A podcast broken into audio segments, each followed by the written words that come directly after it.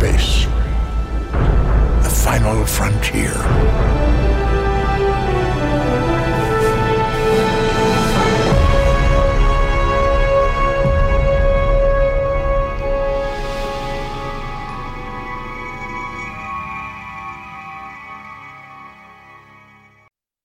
Bonjour tout le monde, ici votre animateur Patrick. Je suis en compagnie de Stéphane. Salut Steph. Bonjour. En compagnie de François. Salut tout le monde. Puis euh, Mike Will, euh, qui lui fait les oreilles chromées, ce qui veut dire qu'il écoute en ce moment. Euh, il a de l'air un petit peu gêné, fait que et on était, il était, j'ai demandé s'il voulait présenter son, son, son sujet tantôt, euh, mais je vais peut-être en parler à sa place parce qu'il a l'air pas mal gêné.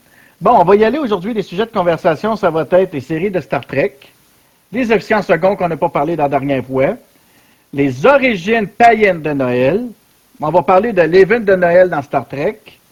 On va parler de Dakota Fanning, Farming Simulator, puis euh, le premier petit bordé de neige qu'on a eu, euh, les nouvelles réglementations routières qui ont sorti dernièrement. Puis on va parler de, la stupidité de Trudeau comme son habitude. Fait qu'on va y aller pour commencer avec euh, les séries de Star Trek. Stéphane, toi, c'est quelle ta série favorite? De la première à la dernière, mettons? Bon, c'est un peu difficile à dire. En fait, c'est probablement The Next Generation, moi, en fait, qui est ma favorite. Euh, sinon, après, il y en a quand même plusieurs, dans le fond, que j'ai bien aimé. Fait que je dirais des ceux que j'ai peut-être moins aimés, c'est peut-être Voyager et, de, et Enterprise, là, que dans le fond. euh, ben, sinon, c'est ça. Les, les autres, j'ai quand même pas mal tout assez bien aimé. Là. Dans le fond, comme je dis, probablement que ma première, c'est The Next Generation.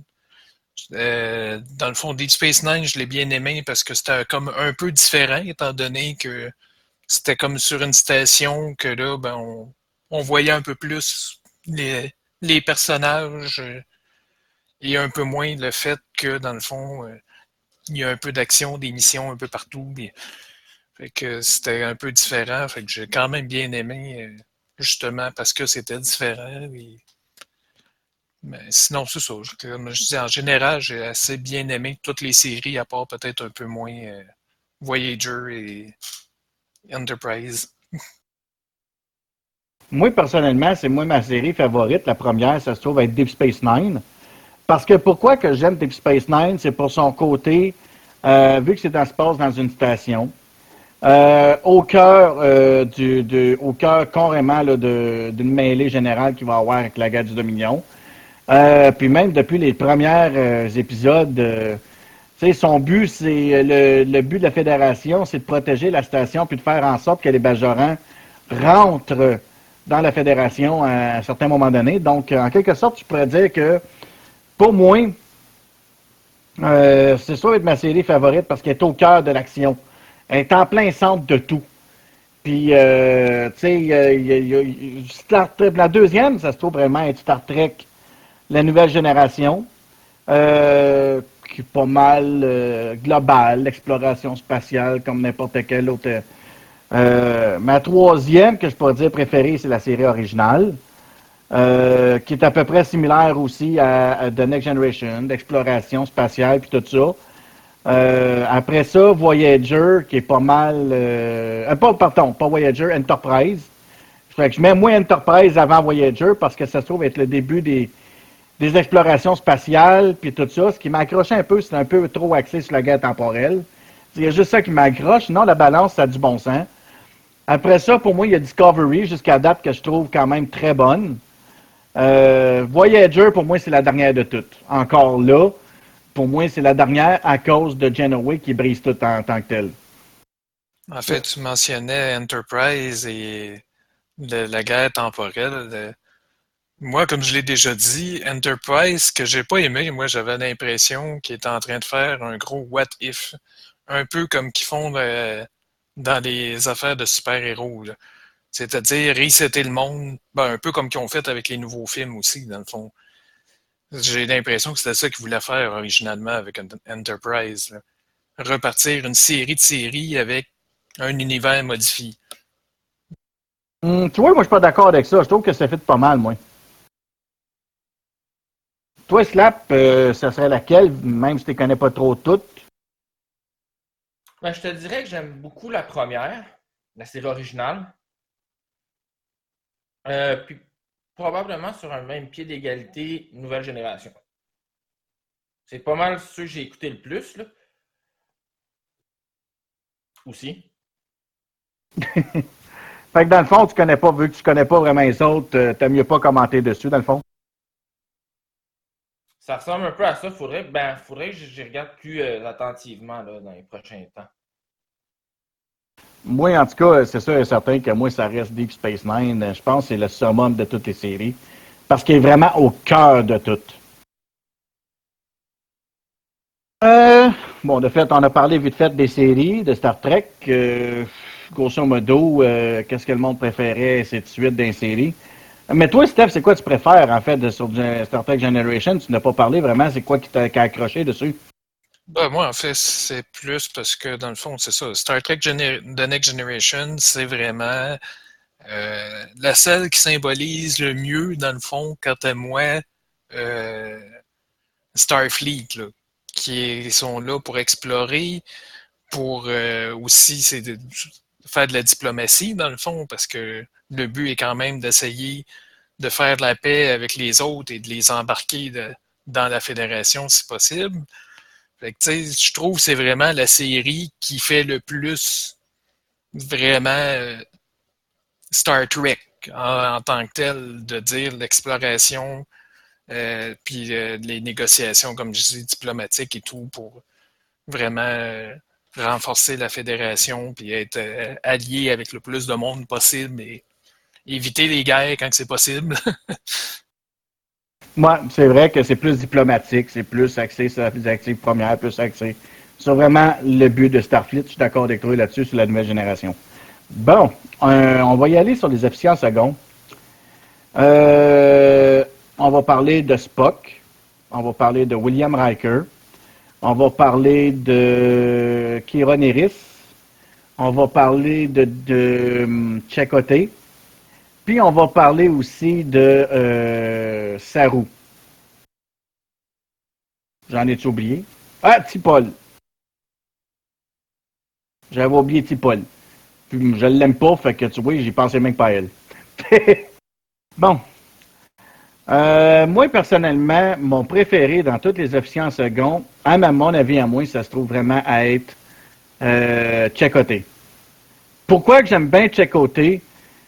C'est que lui, il a un côté agressif.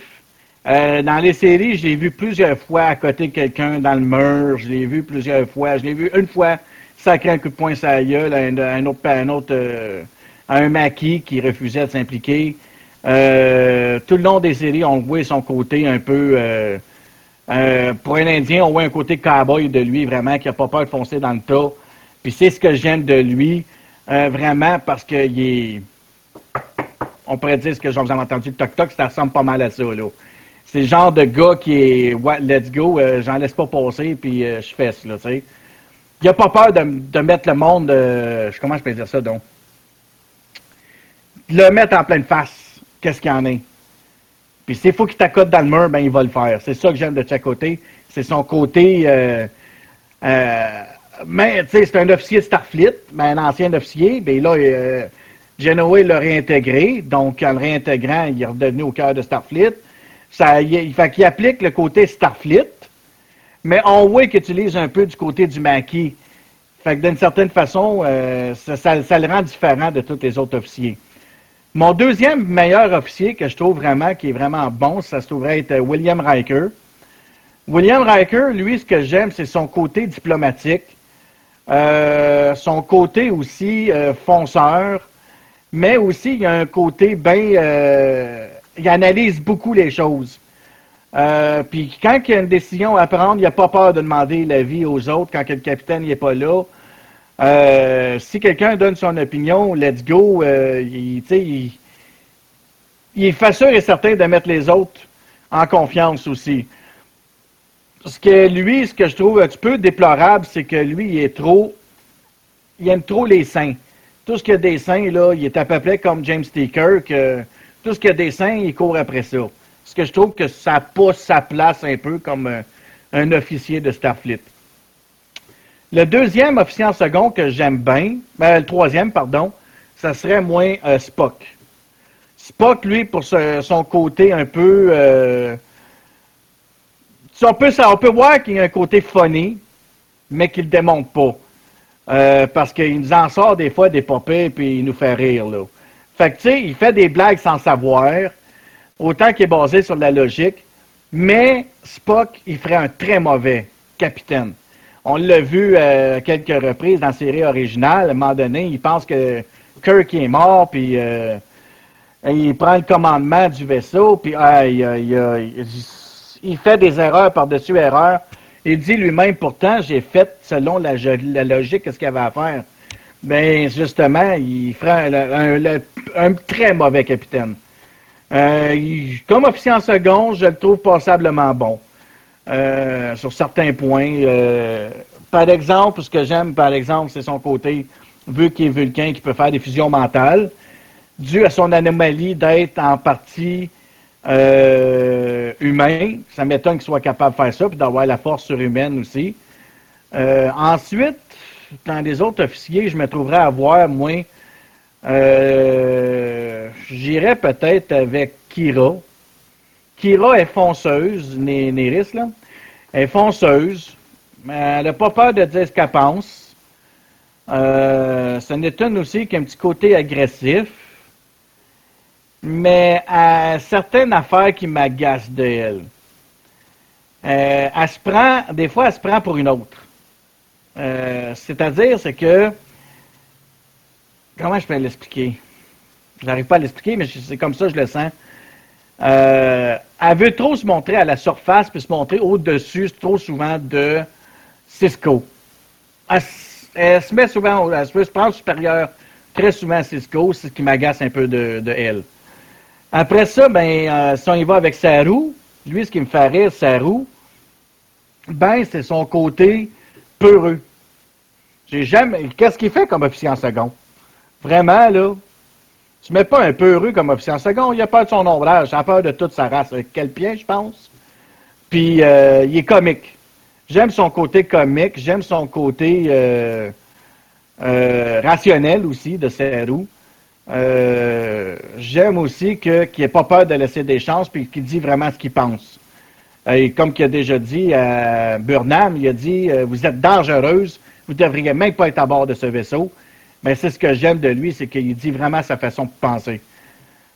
Tipol, ma dernière, elle, j'accroche pas. De un, elle est pas belle. Pourquoi je dis qu'elle est pas belle? Une femme aux cheveux courts, c'est laid. De un. Arrête de dire, ouais, cheveux longs. Ben, dans la série, on a ouais, cheveux longs, à un moment donné, parce qu'elle est plus dans, dans le, dans le futur. Là, je la trouve belle. Mais sinon, pas de ça. Mais je l'aime pas en général parce que elle est toujours sur le dos, sur le dos, sur le dos des autres. Elle est tout le temps sur le dos des autres, puis elle est supposée être là comme observatrice. Mais elle passe son temps à critiquer, elle passe son temps à chialer. Sacrement, elle est supposée être une vulcaine, elle n'est pas supposée d'avoir d'émotions puis de chialer constamment, là.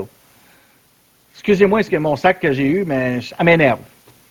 Toi, ça se trouve avec qui, toi, euh, Stéphane? Ton premier? Ben, moi, je pense que le premier, ça serait Will Riker. Qui est... Will Riker, moi, je le trouve assez complet, en fait, comme officier, parce que dans le fond, euh, oui, il, sait être ferme des fois quand il faut. Il, sait quand même aussi, comme tu disais, écouter euh, les autres officiers euh, pour avoir leur opinion. Euh, le- puis, dans le fond, c'est un officier aussi qui, contrairement à souvent le- les officiers supérieurs, vont avoir une certaine distance avec les autres. Lui, pas tant que ça, dans le fond, là, parce que tu sais, il va jouer au poker avec les autres, puis il fait toutes sortes d'activités tu sais, avec les autres officiers. Fait que moi, je trouve que c'est un officier qui est assez complet, dans le fond, là, euh, qui est, il pousse pas trop dans aucune direction, dans le fond. et- Fait que je l'aime bien pour ça. là. Il est proche aussi des, du- des gens. Son côté proche, comme chaleureux. Ouais, ben c'est ça que je dis. Ouais. Lui, justement, il va être plus proche des autres officiers, il va faire des activités avec eux autres et tout. euh, ce qui habituellement est moins, euh, qui arrive moins avec les officiers supérieurs, qui essayent de garder une distance. Fait que. Ben, côté, il va jouer dans le deck de temps en temps avec les autres. Oui, côté aussi, mais côté aussi, dans le fond, il a aussi été maquis. Là. Les maquis, eux, l'équipage sont très soudés. Là. Fait que c'est un peu plus normal pour côté vu son, euh, qu'il a été dans les maquis et tout, qu'il soit plus proche un peu de l'équipage euh, que Will Riker, qui est vraiment un officier Starfleet, euh, puis qu'il l'a toujours été. Là. Fait que, en tout cas, non, de côté, j'avoue aussi, ça en est un que j'ai quand même aimé, là. Euh, parce que, justement, lui aussi, euh, comme tu disais, c'est ça. Lui, quand, il faut être ferme, il l'est. C'est pas un problème pour lui. Euh, il sait quand même être assez proche, puis écouter ses, ses officiers aussi. même souvent, dans le fond, justement, il va écouter plus ses officiers que la capitaine. ben, si on regarde un exemple de côté, quand que Torres là, passe son temps dans le Lodec, euh, quand elle apprend la mort de tous ses amis, là, puis qu'elle euh, passe son temps à se faire du mal dans le Lodec en enlevant les sécurités, là, chaque côté, à un moment donné, il remet à sa place. Là. Il joue aussi un peu le rôle d'un psy. Ouais.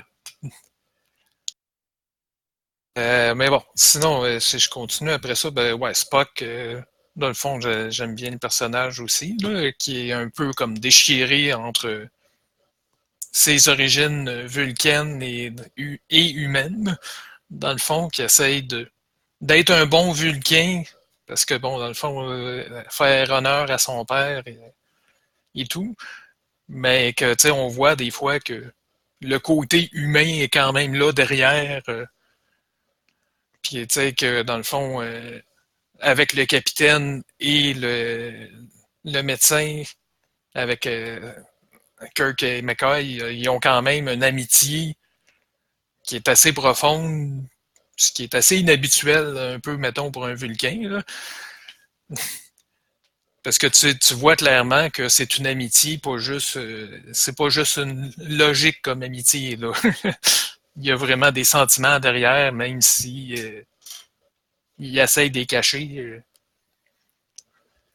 Euh, sinon, qui j'oublie, euh, tu disais, qui, qui me manque? Il manque effectivement Kira Norris, qui est quand même. Je suis un peu d'accord avec toi des fois que elle essaye peut-être de, se mettre trop au-dessus des autres.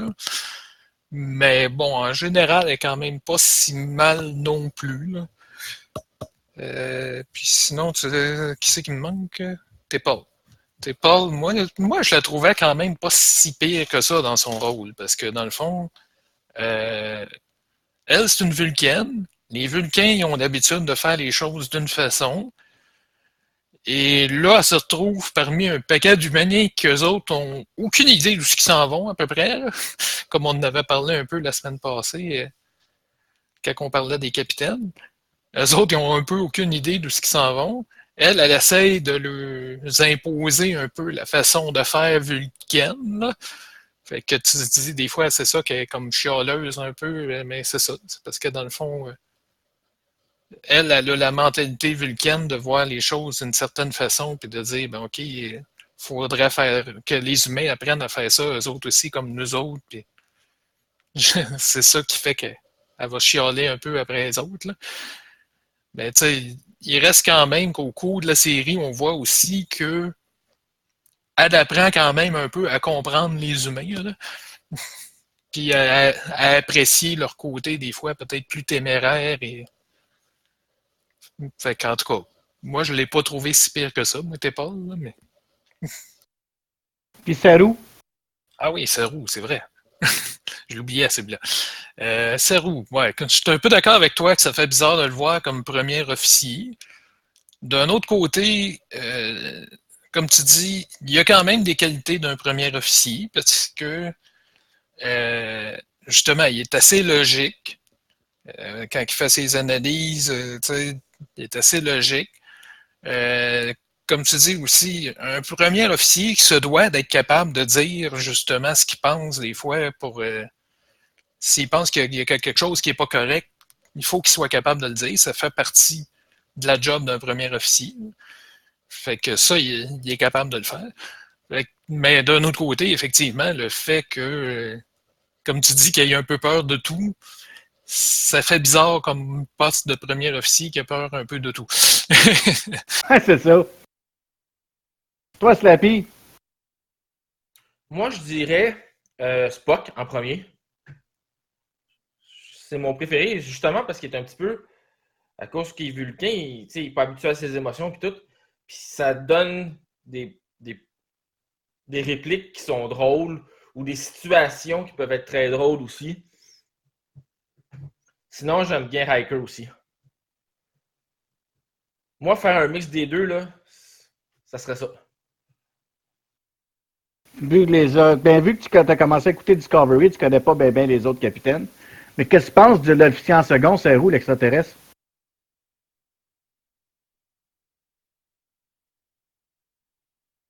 Ben, tu peux partager, je suis pas sûr, là. J'ai l'impression que peut-être été un petit peu précipité là. Ben, ça, je suis d'accord. C'est vrai qu'il a été précipité trop vite après la destruction du euh, Shenzhou, là. Remarque qu'il était premier officier sur le Shenzhou aussi. Euh, non, non, non c'était Burnham. troisième officier, c'est vrai. C'est ça, c'était Burnham qui était le premier officier.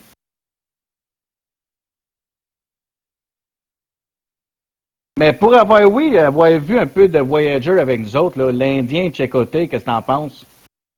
J'ai de la misère à me rappeler de lui. OK, bon, ben, on va, laisser, on va skipper ce bout-là, vu que tu connais pas très bien euh, euh, Deep Space Nine puis euh, Voyager. Là. Enterprise non plus, tu connais pas très bien. on va y aller maintenant avec un autre sujet. On va parler des euh, voyons, excusez, pardon, on va parler de l'event de Star Trek Online. En ce moment, depuis jeudi passé, il se trouve avoir un événement euh, dans Star Trek Online. C'est l'événement, euh, le Winter Event ou l'événement d'hiver, qu'on peut permettre, qui nous permet de gagner un vaisseau tactique Breen. puis il y a plein d'autres affaires qu'on peut s'acheter, comme des bottes de glace, des choses comme ça. cet événement-là, il faut la faire pendant 25 jours, donc vous avez encore le temps de la commencer pour la terminer. De toute façon, si vous n'arrivez pas à la terminer cette année, vous pouvez laisser toujours l'event en place dans, l'événement. Puis quand l'année prochaine, vous allez le faire, vous allez pouvoir le terminer et commencer l'autre aussi. Sinon, ben, il faut que vous soyez au moins capable de faire un mix des deux. Euh, c'est ce que j'ai dû faire, moi, une certaine année. Avoir le Gret, puis après ça, il donnait un vaisseau, euh, un autre vaisseau à un moment donné. Fait que moi, ce que j'avais fait, j'ai fait un mix des deux. J'ai réussi à m'en chercher un, mais j'ai continué à faire la course quand même pour finir d'aller chercher le dernier qui me manquait. J'ai accumulé des, des gugus là, de, que Q nous donne, des Winter Haven. Euh, des, je ne sais pas trop comment ils appellent ça. Euh, j'ai fini de les ramasser. Fait que si vous voulez commencer, il faut vraiment les commencer le plus tôt possible euh, à le faire. Sinon, euh, vous allez être pas mal très en retard, mais vous, vous pourriez le finir l'année prochaine. Non, on va y aller avec. Juste un petit détail. Oui, vas-y, Steph. Euh, je suis pas certain que ça se fait encore de le compléter l'année suivante, étant donné que maintenant, euh, les items qu'on ramasse pour le vaisseau sont identifiés avec l'année. Avant, c'était un item, c'était des photos euh, de Q qu'on ramassait, qui étaient les mêmes à toutes les années. Fait que maintenant, je suis pas certain qu'on peut encore le finir l'année suivante. Ça serait à voir. Il faudrait que quelqu'un le teste. Mais je m'amuserais pas à le tester. Là. Moi, j'aime mieux les faire au fur et à mesure. Là. Euh, on va y aller avec euh, une nouvelle qui est sortie dernièrement à propos de Star Trek. Il y a un film qui va sortir prochainement. Le blanc de mémoire du film, mais c'est avec Dakota Fanning. Euh, elle va jouer le rôle d'une autiste qui va être fan. voyons, qui va être fan de Star Trek. Puis, euh, il se trouve que les créateurs dans le, film font un concours pour un script d'un épisode. Donc, euh, épisode ou film, j'ai pas tout vu en détail parce que j'ai vu le trailer en anglais, je suis pas très bon en anglais. Mais euh, euh, elle va écrire un script au complet. Puis elle va, elle va décider de partir de chez elle, puis partir à l'aventure des États-Unis pour aller porter son script en main propre. Puis c'est vraiment ce qu'on pourrait dire une pure Trekkies. Euh, ça va sortir pour 2018. Je ne me souviens plus de la date. C'est Please Stand By. Ah, c'est ça. Le film, c'est Please Stand By. Puis euh, c'est avec euh, Jessica Dakota, pardon, Fanning, euh, qui, va, qui, va jouer le rôle d'une autiste qui va sortir pour 2018. Moi, personnellement, ça va être un film que je vais attendre parce que ça va parler de Star Trek. Puis même si c'est pas un film de Star Trek, il va aller dans ma liste de films de Star Trek parce que ça va parler énormément de Star Trek. Toi, Stéphane, t'as-tu hâte de voir ce film-là? Oh, moi, je sais pas. j'ai- Moi, tout ce que je sais de ce film-là, c'est que, c'est que tu m'en as dit. Fait que j'ai pas été voir plus que ça. Je- OK. Mais moi, c'est sûr qu'il va tomber dans ma liste de Star Trek. C'est sûr et certain parce que c'est une Trekkies à fond de la caisse. Là. Elle en parle à tout va. Puis, à un moment donné, elle parle de Klingon avec un policier dans le preview qu'on a vu. Donc, euh, on voit vraiment le cœur de Star Trek euh, dans bien des choses. Fait que, oui, ça m'intéresse. Euh, toi, Stéphane, tu avais un sujet aussi que tu voulais nous parler. C'était quoi? Ouais, ben, c'est un sujet, en fait, euh, encore euh, technologique. Rester dans le, thème. C'est les ordinateurs quantiques. En fait, ça fait longtemps que la théorie des ordinateurs quantiques existe, mais jusqu'à il y a pas si longtemps, on n'avait pas vraiment rien qui fonctionnait réellement. Euh, le seul affaire que ça fait déjà quelques années qui appelle un ordinateur quantique, mais que c'est plus ou moins vrai, c'est une compagnie canadienne qui le fait, qui s'appelle D-Wave. Euh, ça utilise euh, des phénomènes quantiques pour résoudre certains types de problèmes bien précis. C'est pas un ordinateur quantique général, par contre. Mais c'est ça, eux autres, ils l'ont déjà depuis quelques années. Ils en ont quelques versions. Euh, je sais que la NASA et Google, il me semble qu'ils en ont acheté de ces ordinateurs-là, de D-Wave. Euh, mais c'est ça, c'est vraiment très limité euh, celui de D-Wave sur quel type de problème il peut résoudre. Mais là, il y a IBM qui a déjà de disponible par Internet pour des chercheurs deux ordinateurs quantiques, un avec 16 qubits et l'autre avec 17 qubits. Euh, ça paraît peut-être pas beaucoup, mais la façon que ça fonctionne, un ordinateur quantique, même si tu as juste 16 ou 17 qubits, euh, pour certains types de problèmes, ça va être vraiment beaucoup, beaucoup, beaucoup plus rapide qu'un ordinateur classique.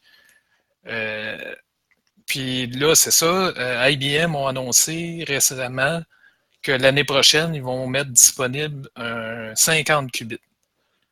Fait que là, ça, ça commence à être vraiment capable de résoudre des problèmes vraiment complexes que un ordinateur classique n'est pas capable de résoudre. là. Il y a un petit danger, par contre, avec les ordinateurs quantiques, c'est que c'est très bon pour résoudre des problèmes avec beaucoup de possibilités. Et entre autres, ça peut être très bon pour décrypter euh, des, des clés euh, de- des clés d'encryption. Fait que ça, c'est un petit danger que si un ordinateur de même tombe dans des mauvaises mains, ben les clés d'encryption, là, ben ça va pas bien. Ouais, mais sais-tu approximativement le prix que ça pourrait se vendre, ces bebelles-là? Ah, c'est- pas pour des particuliers. là. Celui de D-Wave, euh, c'est ça. Comme je dis, la NASA en ont acheté un et Google en ont acheté un. Et là, du côté de IBM, pour l'instant, ils en vendent même pas. Là. Il y en a un à 16 puis un à 17 qui sont disponibles en ligne pour des chercheurs qui peuvent demander l'accès euh, pour rouler euh, leur simulation. On parle-tu d'une centaine de milliers de dollars? Oh, je, pense qu'on parle dans millions. Aïe, aïe, OK, ouais. Parce que déjà, un des problèmes, c'est que pour être capable de garder ça stable, faut que ça soit gardé à des températures extrêmement basses. Je regardais justement aujourd'hui avec un collègue, puis euh, le celui d'IBM euh, s'est gardé à 14 millikelvin. Euh, les unités de Kelvin, 0 Kelvin, c'est le zéro absolu. C'est la température à laquelle les molécules, il n'y a plus rien qui bouge. Fait que c'est gardé à 0.14 millikelvin. C'est moins 273 degrés Celsius euh, 0 Kelvin. Fait que c'est vraiment très bas, là. comme température. Fait que juste le système de refroidissement pour ça doit déjà coûter à lui tout seul euh, une petite fortune. Là. Ben, j'en doute pas, surtout qu'il faut que ça soit refroidi euh, au zéro absolu. Là. Ben, très près du zéro absolu. Là. Fait que, juste pour donner une idée, euh, de l'hydrogène liquide, si je me trompe pas, c'est à moins 270. Donc à 3 degrés Kelvin. Fait que c'est encore plus froid que ça.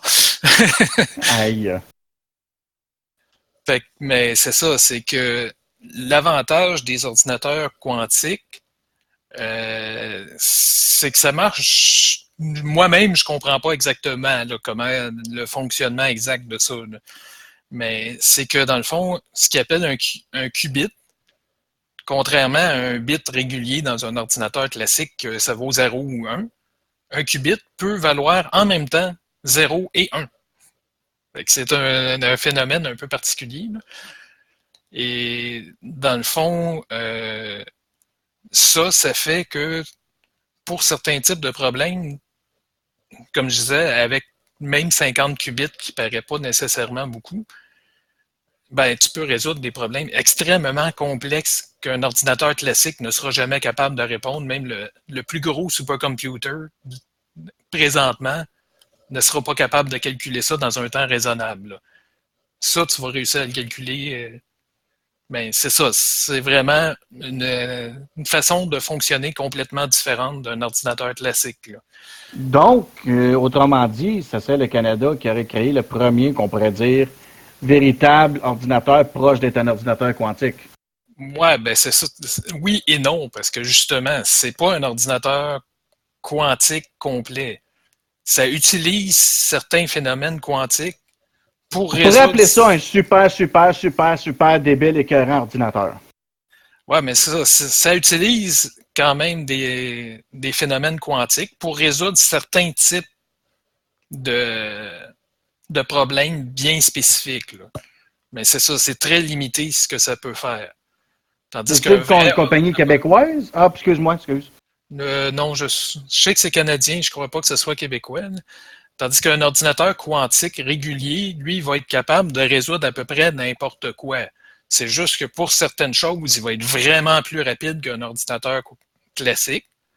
Pour d'autres, ben, t'es mieux de prendre un, ordina- un ordinateur euh, classique. Là. Fait ça reste que c'est pas non plus la solution à tout, un ordinateur quantique. Mais pour beaucoup de types de problèmes, c'est vraiment beaucoup plus rapide, surtout quand tu as beaucoup de données à analyser. Comme, mettons, euh, le CERN avec euh, le Large Hadron Collider, l'accélérateur de particules. Eux, ils ont des quantités de données phénoménales à analyser. Pour eux, un ordinateur quantique fonctionnel, ça pourrait vraiment accélérer vraiment beaucoup, beaucoup, beaucoup le traitement des données parce que là, ils stockent des données, ils stockent des données, ils stockent des données. Puis là, à un moment donné, ils l'arrêtent parce que là, ils ont tellement de données anyway, de ramasser, à analyser que c'est juste le temps que le- leur, supercomputer analyse les données, ça ne donne rien de continuer à, essayer d'en ramasser. Là. Ils n'ont plus d'espace anyway, à un moment donné.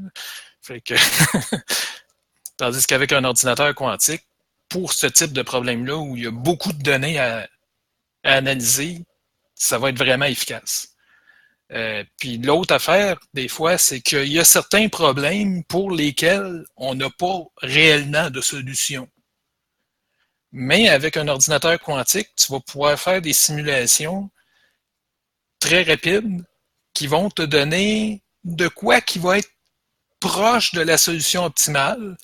Puis en fait, souvent, un ordinateur quantique va te sortir comme une liste de solutions et tu vas sélectionner la bonne, ben, celle que tu penses la bonne, selon un algorithme qui te donne une statistique qui te, qui te dit ben ça devrait être celle-là qui serait la meilleure.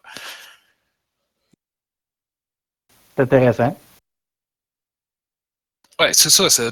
Comme je dis, ça, peut être très intéressant pour certains types d'applications que vraiment aujourd'hui, même un ordinateur, même un super ordinateur le plus puissant qu'on a aujourd'hui, c'est ça, c'est même pas capable de le résoudre. Tandis qu'avec ça, ben, pour certains types de problèmes, ben, tu vas le résoudre euh, dans un temps très raisonnable. Fait que sans dire que c'est un ordinateur quantique, quantique, pardon, ou sans dire que c'est un super ordinateur, on pourrait dire que c'est un méga ordinateur. Ouais, mais comme je dis, c'est fait vraiment pour des types de problèmes particuliers. Oh oui, c'est ouais, mais dans le fond, parce que tu disais que quand même, ce n'est pas un ordinateur quantique. Il est proche de l'être. Non, non, le D-Wave, c'est pas un ordinateur quantique. Mais ce que IBM ont, eux autres, c'est vraiment un ordinateur quantique. Ah, IBM l'ont produit, eux autres, là, déjà. Oui. Intel aussi ont annoncé un, un, ben, un, processeur quantique à 17 qubits, eux autres aussi. Puis celui d'IBM, il est vraiment disponible. Fait que là, on est vraiment dans l'ère des ordinateurs quantiques. Ça commence, là. Mais l'autre affaire qu'il y a, c'est que c'est très instable, présentement encore. Même celui d'IBM qui est disponible, il y a des erreurs. Là c'est pas 100% fiable, contrairement à un ordinateur classique aujourd'hui que c'est fiable à peu près à 100%. Un ordinateur quantique, ça ne l'est pas. Fait que là, il faut quand même que tu aies de la redondance un petit peu dans tes programmes pour vérifier que hein, les résultats sont-ils corrects, là, parce que c'est pas 100% fiable. OK. Fait qu'en fait, une partie euh, des qubits sont utilisés juste pour s'assurer qu'il n'y a pas de, trop d'erreurs et que le résultat est fiable. ah, ben merci de nous avoir éclairé sur les ordinateurs quantiques. Euh, y a-t-il autre chose? Ben, en fait, euh, quand tu es dans des phénomènes quantiques, un autre phénomène quantique qui pourrait éventuellement être très intéressant, euh, c'est ce qu'ils appellent en anglais, je ne sais pas c'est quoi le terme en français, l'entanglement. C'est que, dans le fond, ça, qu'est-ce que ça fait? C'est que tu es capable de prendre deux particules et euh, ces deux particules-là, tu lui fais quelque chose, je ne sais pas exactement comment c'est fait, euh, qu'après, quand tu changes l'état de une, l'état de l'autre prend l'autre prend le même état. Ah ben justement, on a il en parle dans un documentaire de Star Trek que j'ai ici. Mais ça, c'est vraiment intéressant parce qu'en théorie, la distance n'a aucune importance. Fait que, mettons qu'on envoie une sonde à l'extérieur du système solaire, éventuellement avec euh, un système de propulsion euh, qui, ira euh, assez rapidement pour le faire. Euh, ben, dans le fond, là, le problème, comme là, ils ont communiqué il n'y a pas si longtemps encore euh, avec euh, la sonde Voyager 1 pour activer un thruster pour juste changer un petit peu la position pour que l'antenne reste alignée avec la Terre, pour qu'il puisse continuer à transmettre. Oui, il parlait justement dans janvier de, redémarrer certains moteurs. Mais non, ben là, ils l'ont déjà fait, en fait. Et dans le fond, le délai de transmission, je me rappelle plus c'est combien, là, mais c'est vraiment long. Là. Il disait, moi, ce que j'avais vu, c'est 43 heures. OK, ça, bon, ça c'est possible, en fait. Parce que Voyager est vraiment rendu loin. Parce que juste la distance entre le Soleil et la Terre, c'est 8 minutes lumière. Fait que là, Voyager est en train de sortir du système solaire. Là. Fait qu'il est vraiment, vraiment, vraiment loin. fait que c'est ben, possible. Il faut que ça prenne 43 heures avant que les données s'en aillent puis qu'ils rentrent, là. Ouf. Ouais, ben là, c'est ça. C'est que toi, tu envoies ta commande, ça prend 43 heures, et là, ça te prend 43 heures à savoir si ça a marché. Tandis que avec euh, si on réussissait à faire un système de communication avec euh, des particules euh, qui, qui serait en entanglement, ben, dans le fond, ça serait instantané. Peu importe la distance. Ah, j'avoue, ça serait intéressant. Mais serait là quand même ça aussi des limitations, parce que c'est vraiment ces deux particules qui sont euh, dans cet état-là. Tu peux communiquer entre les deux, mais that's Tu peux, tu peux pas dire, euh, on va, mettons qu'on se met dans le contexte de Star Trek, tu as une flotte de vaisseaux, puis tu communiques entre les vaisseaux avec ça, parce que si tu voudrais faire ça, il faudrait que tu passes par comme une place centrale, que là, il y aurait comme un router entre les, les différentes connexions euh, de particules en, état entanglement pour pouvoir communiquer avec les différents vaisseaux, mais là, ça deviendrait hyper complexe. Fait que tu peux pas dire faire un réseau de ça facilement. Ah, j'avoue que ça serait pas évident. Euh, T'avais-tu encore un petit détail? Non, c'est pas mal ça. ah, ben, je te remercie beaucoup. Là, on va y aller avec euh, une petite information pour tout le monde. On va y aller avec Noël. Parce que là, tout le monde sait qu'on est on approche de Noël dans quelques semaines. Euh, parce qu'on est déjà le 13, fait que ça s'en vient très vite, Noël, pour dire la semaine prochaine. Donc, tout le monde connaît Noël. Tu connais Noël Stéphane, la François aussi, vous connaissez Noël. Ben oui. Connaissez-vous les véritables origines de Noël? Ben là, un petit peu, parce que tu nous avais demandé de, regarder ça. La véritable origine de Noël, en réalité, Noël n'est pas une fête chrétienne. Contrairement à ce que plusieurs personnes peuvent penser, Noël n'est pas une fête chrétienne. Pour la simple et bonne Ah, en raison fait- que No- Non, non. Noël est une fête chrétienne. Elle a été placée au même endroit qu'une fête païenne, mais c'est une fête chrétienne quand même. oui et non. Attends, laisse-moi terminer ce que je disais. C'est que en réalité, euh, en- dans les années, dans, les, années hum, bon, je me souviens plus des dates exactes, mais il y a bien loin, il y avait la fête de Yule.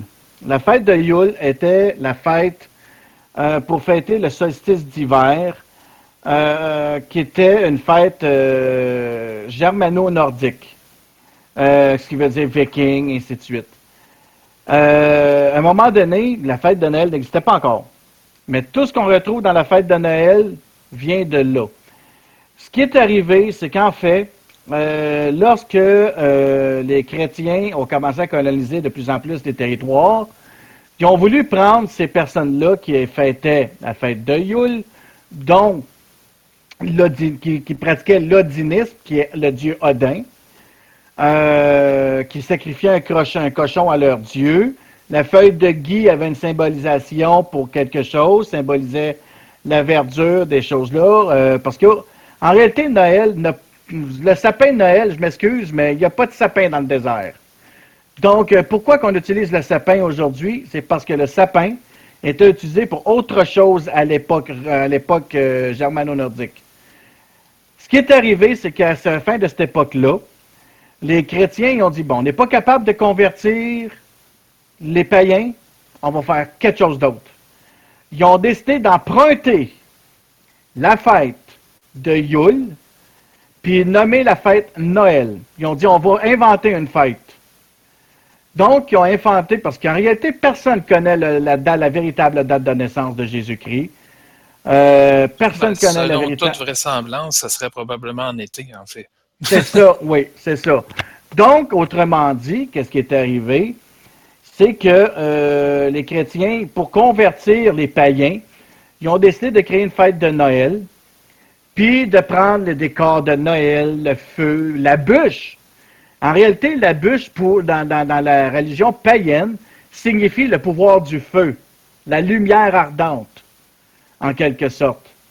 Mais dans notre religion, à nous, la bûche signifie juste la chaleur, la chaleur du foyer, la chaleur de, du Christ, la, la- la- chaleur que le Christ, que le Christ nous donne euh, pour euh, croire en lui, des choses comme ça, et blablabla, blablabla, et j'en passe. Fait que les chrétiens ont inventé cette, cette, cette religion-là, et puis par-dessus tout, ils ont quand même été chercher aussi un. parce que Saint-Nicolas a existé pour vrai aussi, qui est le, vrai euh, Père Noël, aujourd'hui qu'on connaît. Mais les origines du Père Noël rouge, ça remonte à Coke. Mais le rouge est un symbole aussi païen, dans la religion païenne, pour autre chose. Et le Père Noël, aux origines, quand Noël a été créé, le Père Noël était vert qui est autre chose aussi dans la religion païenne, qui remonte aux dieux païens. Donc, en théorie, quand on fête Noël, on fête une fête païenne, en réalité, aujourd'hui. Puis c'est grâce à la fête, à la fête de Noël qu'on convertit finalement les païens, tranquillement, pas vite, à se convertir parce que la beauté, la lumière, ils ont tous les décorums de Noël. Ils ont dit Ah, c'est beau, puis tout ça, puis ils se sont joints à ça, euh, à la fête païenne. Puis ça, ben, j'ai une vidéo qui en parle énormément, puis je vais la poster euh, en lien après, quand je vais mettre euh, le podcast en ligne sur Facebook, ben, je vais mettre aussi la vidéo en commentaire en dessous pour ceux qui ça les intéresse. il y a aussi, à un certain moment donné, on s'en va dans un sujet plus loin. Pendant la Seconde Guerre mondiale, il y a eu aussi la fête de Lul, L-U-L-E. La fête de Lul, c'est un rituel SS qui est basé aussi sur la fête païenne de Yule, puis que ça se passe pendant le solstice d'hiver, euh, qui a été inventé par Heinrich Himmler. Euh, eux, leur but, c'était de faire des honneurs à leurs ancêtres, puis euh, à la famille, puis de, ramener la, la race germaine, germano-nordique, justement germaine, à la surface. Mais au lieu de l'appeler Yule, ils ont voulu l'appeler Lul pour en faire quelque chose de différent, puis aller chercher des parties aussi de la fête de Yule pour faire une nouvelle, nouvelle religion, germano, qui a tombé à l'eau avec le temps. Euh, il y avait aussi Odin, pourquoi que le Père Noël provient aussi, les, le Père Noël a été pris aussi du côté de Odin le dieu Odin, qui est le, dieu suprême euh, des, euh, des païens euh, comme les, Vikings et ces, ces races-là. Qu'est-ce qui est, qui est arrivé? C'est que Odin, selon la légende, Odin était un dieu de dons, était un dieu de richesse, puis il apportait le bien-être à ses gens, il apportait la richesse, il donnait, il donne de sa richesse, il donne des choses aux gens qui vient aussi que le Père Noël a été créé à partir de Saint-Nicolas et de Odin. Vous autres, qu'est-ce que vous avez vu, les gars? Ben, moi, en fait, ce que j'ai vu, c'est que c'est ça. Euh, tu euh, sur Wikipédia, ici, euh, ils en parlent un petit peu. Ils disent que déjà au quatrième siècle, c'était déjà fêté du côté germanique, c'était probablement même avant ça. Euh, c'était aussi, il y avait une fête similaire, pas la, c'était pas Yule, mais une fête similaire du côté anglo-saxon. Fait que dans le fond, euh, comme tu disais, l'Église catholique, ben, eux se sont dit, ben, ok, le monde a l'habitude de fêter quelque chose là, ben, on va mettre Noël là, on va reprendre certains aspects de la fête païenne, parce que la fête païenne était pas mal plus rough sur bien des points que, que Noël. oui, oui, oui, parce qu'ils faisaient des sacrifices. Puis les Juifs, euh, pas les Juifs, pardon, mais euh, j'ai dit des sacrifices de cochons, mais ça arrivait aussi qu'ils sacrifiaient un être humain. Mettons un exemple, les Vikings faisaient un, raid dans un, dans un autre euh, pays, puis ils capturaient des gens, bien, ils allaient sacrifier ces gens-là à leur Dieu. Ouais, c'est ça. Fait que puis, euh, dans le fond, c'est pas la seule fête chrétienne non plus qui a été mise à la place de fêtes païennes, dans le fond. Beaucoup de fêtes chrétiennes ont été mises à la place de fêtes païennes, justement parce que le monde avait l'habitude de fêter à ce moment-là quelque chose. Fait que là, ils ont dit, ben, OK, on va mettre une fête chrétienne là. Fait que graduellement, on va amener les gens à, au lieu de fêter l'ancienne fête païenne, à fêter la fête chrétienne à la place. Et c'est comme ça qu'ils ont réussi des fois à aller chercher, euh, à christianiser certains peuples qu'autrement, ben, ça, ça, ça aurait peut-être pas marché. Ben, parce qu'en réalité, pour l'Église catholique, c'était des infidèles. Fait qu'eux, ils ont décidé carrément d'écraser la fête païenne. Parce qu'il faut dire que dans plusieurs endroits, il y avait encore des gens qui fêtaient la fête de Yule, ou les fêtes, euh, qu'il y avait les Romains aussi, qui avaient la fête euh, romaine aussi, justement, à cette époque-là, qui fêtaient aussi les fêtes solstice d'hiver aussi, les Romains faisaient ça. Puis, euh, à un moment donné, ce qui est arrivé, ben, les chrétiens ont dit, on va tout convertir la ville, ceux qui étaient chrétiens, pour faire des belles décorations de Noël, puis tout ça, puis ceux qui fêtaient les fêtes païennes, ben, ils voyaient ça, eux autres, là. Mais tranquillement, pas vite, ont été convertis. Fait qu'en réalité, ça a été juste un coup de hum, publicité la fête de Noël, pour l'Église catholique. Parce qu'en réalité, la fête de Noël n'aurait dû pas eu lieu. Ben, en fait, faux. La fête de Noël a une raison chrétienne d'être. Elle aurait dû être mise à l'été. Oui, elle aurait dû être à l'été parce que c'était à l'été, en théorie, que Jésus serait né. Mais c'est parce que c'est le christianisme, les, c'est les papes, les rois, les, les papes, les archevêques qui ont dit on va mettre Noël à la même date. Parce que le 25 décembre, ça se trouve être la date du solstice d'hiver. Ben, donc, après, mais... donc, ils ont décidé de nous mettre ça là, en même temps. Donc, euh, en nous mettant le 25 décembre, le solstice d'hiver, qui était fêté par tous les peuples païens, ben, ils ont, ils ont décidé de dire on va faire ça parce qu'on va écraser les autres fêtes. Ben, en réalité, elle n'aurait pas dû être là, la fête chrétienne. Parce qu'il n'y a pas de preuve exacte. On aurait dû juste dire le Christ est né, puis déjà quand, le monde allait à l'église à tous les dimanches à cette époque-là, on n'avait pas besoin d'avoir un Noël de plus, là, tu sais. Aujourd'hui, c'est le fun, c'est beau, c'est le fun. Moi, tout, j'aime Noël, c'est une de mes fêtes préférées. Mais en théorie, moi, j'aurais préféré avoir Noël en plein milieu de l'hiver, parce que c'est vrai que c'est beau un Noël blanc. Tu sais, mais pas, pas pendant les fêtes païennes qui ont déjà existé. Parce qu'il y a encore des gens aujourd'hui qui pratiquent l'odinisme. Ben, pendant quand même euh, longtemps, euh, les deux fêtes se sont un peu côtoyées. Ça n'a pas été instantané que les gens sont passés d'une à l'autre. Ben non, c'est ça. C'est pour ça que, euh, en réalité, Noël n'est pas Noël tout ce qu'on retrouve à Noël, la lumière, les guirlandes, le, la bûche de Noël, tout est d'origine païenne en réalité. Il n'y a rien qui est d'origine chrétienne dans le Noël, mis à part compris Jésus-Christ et Dieu. C'est tout simplement ça. Parce que sinon, la balance, tout ce qui est guirlande, boule de Noël, le gui, euh, tout, est dans les fêtes païennes. Il n'y a rien qui, qui, est de Noël en réalité dans ça. Je regarde mes guirlandes au plafond chez nous, là ben, c'est païen. Je regarde l'étoile. Euh, j'ai un flocon de neige là, qui, est accroché à mon plafond, un énorme flocon. Ben, le flocon est un symbole païen. L'étoile, ça remonte bien avant l'époque païenne. Euh, les sapins... L'étoile a quand même une signification chrétienne aussi. C'est l'étoile qui a guidé les bergers. Euh, si c'est vrai. Si c'est vrai. Il faut dire aussi que Noël peut être une fête païenne aussi. Peut-être que Dieu n'existe pas, puis Jésus non plus. Je dis bien, peut-être. Je crois en Dieu, mais peut-être qu'il n'y a rien de ça qui existe là. Fait que Noël peut être une fête païenne aussi. Parce que ce qui quand on dit païen, c'est que tu quelque chose qui n'existe pas, en quelque sorte. Prier quelque chose qui n'est pas vrai. Odin, c'est pas vrai, ça n'existe pas.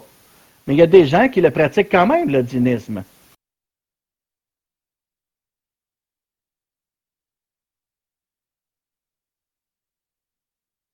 Le sapin de Noël, ce n'est pas un symbole de Noël, c'est pas un vrai symbole de Noël non plus, c'est un symbole païen.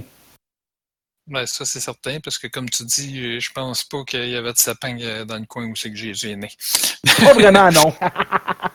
Puis ça, ben, le, bout que j'ai dit qu'il n'y a pas de sapin dans le désert, c'est parce qu'on l'entend dans un document, euh, dans un documentaire vidéo de, de YouTube que j'ai ici, que je vais vous partager, il dit lui-même là-dedans. Fait que, as-tu d'autres choses à dire sur ça, Stéphane, ou c'est pas mal beau? Non, pas mal beau. Fait que quand je pourrais dire à tout le monde, je vous souhaite un joyeux Yule et une bonne année. Euh, on va y aller avec euh, la première tempête de neige euh, que tout le monde dit tempête de neige. tu vois ça comme une tempête, toi, Steph? Bah, une vraie tempête, c'est au moins 25. Là, à Montréal, on s'est rendu tranquillement à 20. Ah ouais, ben, un, moi, là, une tempête de neige, il faut que je voie rien en avant, puis que ça soit des rafales de vent, puis ta, ta, ta, ta, ta. Pour moi, c'est ça une tempête de neige, là. Ouais, ben là, c'est ça, on a eu 20, mais tu sais, comme sur euh, deux jours, là, tu sais, fait que c'est pas... C'est pas ce que j'appellerais une tempête, là. Plus au nord, il y a des, des endroits que, oui, là, c'était plus tempête, là. Ben, moi, à mon avis, je me disais qu'une tempête de neige, pour moi, c'est comme je disais, là, c'est des grosses rafales, puis ça fait comme ça. Et si on a eu 20 quelques centimètres, puis j'ai pas vu de rafale de neige. Je voyais parfaitement l'usine à l'autre bout du village, là. Le monde, ça se plaint. Ah, tempête de neige! Hein? juste tomber de la neige. Ouais, ben c'est. C'est souvent comme ça aussi quand c'est la première de l'année, la première grosse bordée de l'année. Le, le monde il panique. Là. Après, là, ça se replace. Ben, c'est fou, le monde panique pour rien. Ils appellent ça des tempêtes de neige. Calvaus. Euh, OK, euh, il y a eu des nouvelles réglementations qui vont sortir. Qu'est-ce que tu penses de la date du de la date butoir des voitures qui, était, qui était placée du 15 décembre au 15 novembre? Euh, non, finalement, c'est ça qu'ils voulaient à un moment donné, mais là, ça a été mis au 1er décembre, ce qui a pas mal plus de sens. Parce que 15 novembre, ça aurait été bien trop tôt là, dans le sud du Québec. Ah, OK, ça a été déplacé au 1er. Je pensais que c'était au 15, mais encore là, même à ça, euh, moi, je trouve qu'il euh, devrait y aller selon euh, les régions. Ouais, ben, tu sais, quand ils ont parlé de la date du 15 novembre, c'est justement ça qu'ils mentionnaient. Ils disaient le 15 novembre parce que dans certaines régions, ça arrive plus tôt, la neige, mais là, c'est parce que si tu dis le 15 novembre partout au Québec, parce que plus au nord, ça arrive plus tôt que ça, euh, gars, mais c'est parce qu'au sud, euh, tu vas commencer à imposer quand tes, pneus, là, parce que là, des garagistes, déjà au 1er décembre, ils disent euh, Ouais, on va rusher parce que là, on rush déjà au 15 décembre. Là. Fait que là, tu t'imagines s'il avait mis ça au 15 novembre, il aurait fallu que tu fasses poser tes pneus au, 15 octobre pour être sûr d'avoir de la place. Mais là, c'est pas bon des pneus d'hiver au 15 octobre. Là, il faisait 20 degrés au 15 octobre. Oui, c'est vrai. Mais, euh, par exemple, il aurait pu mettre ça à la milieu novembre. Commencer, exiger aux gens de commencer à mettre le pneu, aller jusqu'à, tu sais, je sais pas, moi, mettons, du 20 euh, octobre, euh, du 20 novembre, mettons, à partir du 20 ou du 25 novembre, aller jusqu'au 1er. Fait que là, ça laisse le temps au monde de le faire, là. Tu sais, comment dire au monde, à le premier, il faut absolument que les tires soient mis mais vous pouvez le mettre quand vous voulez, mais il devrait plus. Là, euh, présentement. oui, mais le monde, ils font tout en dernière minute. Ouais. C'est ça qui est mal commode. Le monde fait en dernière minute, là, tu sais, ça n'a pas de bon sens, là. Euh, justement, en faisant ça de même, euh, tu vois, il devrait aussi y aller selon les premiers gros frais, gros, gros froid. Ben, gros froid attire la neige, souvent, la plupart du temps. Fait que, tu sais, si on va dans le coin de la Gaspésie, puis on va dans le coin du Saguenay, ils ont déjà plus de neige que autres. Eux autres, il y avait de la neige au mois de novembre. Là. Eux autres, ils, auraient dû diviser le Québec en plusieurs parties. Tel, mettons, les Laurentides, des pneus d'hiver à telle date. Euh, la Montérégie, les pneus d'hiver de telle date à partir de telle date, ainsi de suite. Là. Il aurait dû faire ça. Et non une date butoir finale. Une date butoir selon les régions, tu sais. Oui, ça, je suis un peu d'accord avec toi que ça ferait un, peu plus de sens, là, parce que effectivement, c'est sûr qu'il y a des régions où la neige arrive plus tôt.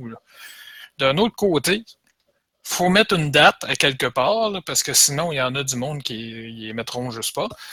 Fait que, mais d'un autre côté aussi, il faudrait que le monde ait du gros bon sens, puis dire, ben OK, moi, je sais, là, dans mon coin, la neige, elle arrive à mi-novembre, il ben, faut que j'aille les pneus avant.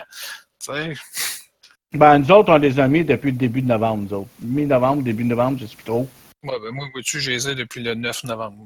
tu sais, moi, je me casse pas la tête. Là, même s'ils mettraient au 15 novembre, la loi, la loi, je m'en fous, je les mets toujours bien avance. Là. Puis, de toute façon, moi, j'ai deux sets de pneus. J'ai mes mags, puis j'ai mes rimes. Fait que j'y peux les faire moi-même. Là. Il faut juste qu'on passe euh, euh, au moins aux deux ans, on va au garage pour faire réaligner les pneus, bien comme il faut, ouais, si on n'a pas perdu deux plombs. Là. Euh, sinon, j'ai fait tout ça moi-même. Là. Qu'est-ce que tu penses aussi là, que, du fait qu'ils augmentent les amendes, euh, qu'ils ont, multiplié les amendes? Pour les pneus? Pour tout. Ah, j'ai vu qu'il y avait pour euh, les, cellulaires au volant, ça, je suis bien d'accord, dans le fond. Ben, deuxième, ah, deuxième offense, c'est de confisque le véhicule. Pour le cellulaire au volant. C'est dangereux, là aussi, là. Fait qu'à un moment donné, puis théoriquement, tu serais même pas de. Il y a bien des gens, là, j'en ai déjà vu, là, assis dans un stationnement, juste dans un stationnement, mettons, d'un gros stationnement d'un maxi. En arrière, la voiture est allumée, puis ils sont en train de pitonner sur le cellulaire. Euh, c'est parce que la loi, c'est la même partout. Dès que tu es assis en arrière de ton volant, allumé, tu n'es pas supposé d'avoir ton cellulaire en main. Moi, ben ça, moi, quelqu'un qui est arrêté quelque part, mais qui est encore assis dans le siège chauffeur et qui pitonne son cellulaire, ça, je... Regarde, ne dérange pas, il n'est pas en mouvement. Là. non, ça ne me dérange pas, mais la loi, c'est ça. Et puis moi, je me garde, je me suis déjà, pour le fun, posé la question, et j'ai déjà posé la question à un policier. Le policier me l'a dit, la loi, en réalité, c'est dès que la personne est assise en arrière du volant, arrêter, allumer ou quoi que ce soit, ne doit plus euh, toucher à son cellulaire. Donc, si tu reçois un appel sur la route avec ton cellulaire, puis ça fait trois, quatre fois que la personne appelle, c'est peut-être un appel urgent, tu serais supposé de tasser ton véhicule, de débarquer, puis de répondre. Ou, de sortir à une sortie d'autoroute, de prendre une sortie sécuritaire, de te mettre sur la côté d'accotement, sortir du véhicule, puis là, tu peux prendre ton cellulaire. Ou tu à côté passager, mais tu n'as pas le droit, dès que tu es en arrière du volant, selon ce que moi je me suis informé à la SQ, tu n'es pas supposé d'avoir ton cellulaire en main, même si le véhicule est éteint. Ouais, je suis d'accord avec toi que la, loi, c'est ça. Mais d'un autre côté, quand, comme je dis, quelqu'un qui est arrêté, qui bouge pas, puis qui pitonne sur son cellulaire, lui, il, n'est est pas trop dangereux, là. même s'il est assis au siège du chauffeur. C'est vraiment celui qui, lui, gosse sur son cellulaire pendant qu'il roule que lui, il est dangereux. Là. Puis on a aussi une autre affaire qui était sortie des réglementations, mis à part le cellulaire, il y a aussi les récidives d'alcool au volant. Il paraîtrait maintenant que normalement, la réglementation, c'était après, la troisième offense, il te mettait la machine, puis euh, la machine pour souffler, j'ai un blanc mémoire du nom. Mais là, c'est à la dès que tu te fais arrêter la première fois, ils vont, tu vas avoir une amende, tu vas te faire suspendre ton permis, mais c'est à la deuxième. Dès que tu fais prendre une deuxième fois, là, prennent pas de chance, paf! Avant, ils te laissaient trois autres chances. Oui, puis là, tu l'as à vie maintenant aussi. Avant, après un certain temps, il l'enlevait. Ah oui, oui, oui, et puis euh, c'est à peu près ça, là. Mais d'ailleurs, euh, ça, là-dessus, je me souviens d'avoir vu à un moment donné une nouvelle, un récidiviste d'alcool au volant qui, qui en avait un, puis lui, dans le fond, il disait non, enlevez-moi les pas. Puis ils ont enlevé. Ben oui. Lui, il disait enlevez-moi les pas. Je sais que je risque de, le faire si vous me l'enlevez. Tu sais, puis ah, oui. ils l'ont enlevé pareil. Ben oui, c'est parce que quand tu es sous, tu sais pas ce que tu fais la plupart du temps. Il y a bien des gens, puis il y a bien des gens qui perdent la carte quand ils sont sous. J'en ai vu du monde de même. Là. Mon vrai père, là, il, conduisait plus de voiture, il n'y en avait plus. Mais sacrément, quand il était en état d'ébriété, c'était un homme violent et un homme agressif, sans bon sens, là. Puis ce qui était carrément le contraire à jeun, c'était l'homme qui pouvait donner sa chemise à tout le monde. Mais quand il prenait, de, prenait son, sa grasse, ses bouteilles, ses deux grosses, là, oh my God, puis c'était de la 10.5 qui buvait les deux grosses King Can, mais pas des King Can, des grosses bouteilles de bière, là, énormes, là. Il buvait ça, puis il en buvait deux grosses de 10.5 comme ça, là. Euh, je peux-tu t'imaginer qu'il était pacté raide, là, comme une était gelé. Puis en plus, il fumait 3-4 battes là-dessus, là. Fait qu'oublie ça, là. Quand il était en état d'ébriété, là, euh, c'était plus le même gars, là. Je le reconnaissais plus, là. Puis là, il partait à la carte, là. Des fois, là, il divaguait, là. Euh, c'est fou, là. Fait qu'une personne, là, qui n'a pas de contrôle de lui quand il est boué, euh, il sait pas qu'est-ce qu'il fait quand il prend sa voiture, là. Je suis d'accord avec toi. Moi, moi j'avoue que ça m'est déjà arrivé une fois que j'ai conduit en état d'ébriété parce que, bon, en fait, c'était comme pas prévu du tout. Et, mais tu sais, regarde, moi, par exemple, j'étais encore conscient de ce que je faisais. Je conduisais très, très, très, très prudemment, contrairement à certains que quand ils sont en état d'ébriété, eux autres, c'est le contraire. Là. Eux autres, ils font les fous, puis ils se retiennent plus. Ah, mais t'étais peut-être pas un moment que tu te rappellerais pas. T'étais peut-être, avant d'être un peu trop en état d'ébriété, t'étais peut-être juste au stade où que t'avais encore ta conscience qui était là. Ouais, mais tu sais, il, reste qu'il y a du monde que ça ne s'en prend pas gros, que dans le fond, là, ils, ils, perdent leur gros bon sens. Là. Ah ouais, puis d'aplomb, là. C'est même pas besoin d'en avoir tant que ça. Moi, au moins, c'est ça. J'en avais pris pas mal quand même, je l'avoue. Mais tu sais, moi, c'est ça. J'étais encore assez raisonnable pour dire, ben non, regarde, je sais, là, que mes facultés sont affaiblies je roulais, euh, je gardais des distances, je roulais pas trop vite. Tu sais, puis bon, il était rendu assez tard, il n'y avait pas de trafic non plus, fait que c'était pas si pire. Tu sais, bon, j'ai fait ça une fois parce que bon, euh, comme je dis, c'était comme pas prévu. Là. On est sorti pour aller euh, manger. dans le temps, j'avais le droit de faire de l'overtime à la job. on est sorti au resto pour aller manger, puis finalement, on, on est sorti de là à minuit et demi. Vous vous êtes lancé lousse.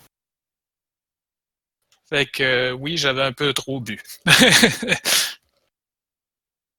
Mais tu sais, comme je dis, moi, même si j'avais trop bu, j'étais encore conscient de ce que je faisais et j'étais conscient qu'il y avait un danger et je faisais attention. Il y en a des fois, ils n'auraient même pas bu autant que moi j'avais bu. puis encore là, t'avoues Ils auraient perdu le contrôle totalement. Là, eux autres, ils seraient partis en fou. Puis, euh, hey, là, hey, party, puis go. Euh... Mais avoue que tu été quand même déraisonnable. Oui. Ah, Comme ah. je l'ai fait une fois. Je ne l'ai jamais refaite. Mon père m'a toujours dit une fois n'est pas coutume. Fait que t'es correct si tu le refais pas. Euh, il y a aussi une autre réglementation pour ceux qui ont des permis probatoires, ce qui veut dire le permis pour conduire tout seul, mais euh, tu l'as pendant deux ans avant d'avoir le gros permis. Cette loi-là oblige les gens maintenant à avoir un minimum de trois personnes dans une voiture. C'est pas le contraire? C'est pas un maximum? Euh, ouais, un maximum, je me suis trompé. Merci. Mais ce que je trouve ridicule, c'est que tu prends une personne qui a juste un temporaire, que ça y prend quelqu'un d'autre à côté de lui. Ah, lui, il peut avoir cinq personnes s'il veut, ou sept personnes s'il une minivan.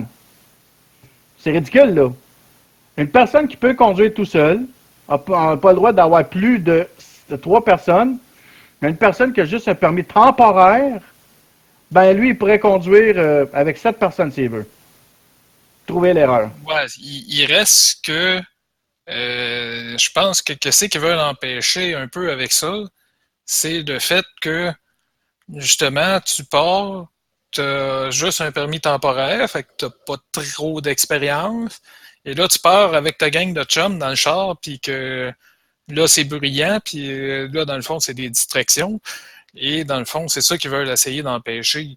Si euh, tu as quelqu'un d'autre avec toi qui a un, son permis, ben, au pire des pires, lui, il peut toujours réagir aussi si jamais il y a, il y a vraiment quelque chose. Là. À moins que ce soit un de tes chums qui, qui conduit depuis 3-4 ans la même affaire, puis qui a à peu, à peu près comme Ah, il y en a qui sont 25 jamais ans. responsables. Là. Ben, lui aussi, il peut peut-être s'en foutre, là, à côté, là. Ouais, je suis d'accord avec toi. Là. Il y en a qui sont jamais responsables anyway. Là, fait que... Là, ils veulent aussi obliger les, les- ceux qui ont des permis temporaires. Parce que moi, je le nierai pas. J'ai juste un permis temporaire. J'ai pas mon gros permis. Ça fait six ans que j'ai juste mon temporaire que je renouvelle. Parce que je, personnellement, moi, je ne suis pas prêt à aller chercher mon gros permis. J'ai, j'ai pris avec une certaine maladie mentale. euh, que si je pogne avec, avec mon pardon, c'est le bruit de mon, pour mon headset.